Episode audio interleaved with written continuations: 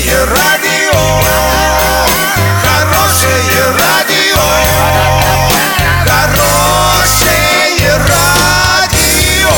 Радио Шансон.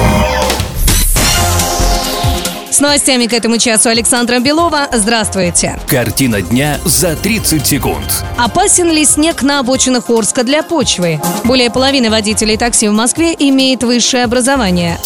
Подробнее обо всем. Подробнее обо всем. Снег на газонах Орска остался без реагентов, тот, который выпал еще в начале зимы, когда соли еще не применялись. Об этом рассказал замглавы Орска по муниципальному хозяйству Сергей Щербань. По первоначальным данным муниципалитета, немного снега было оставлено для увлажнения газонов в условиях сложного климата. Однако это противоречит правилам благоустройства Орска. Такой снег вреден, так как содержит много опасных веществ, в том числе и реагенты, которыми обрабатывались дороги.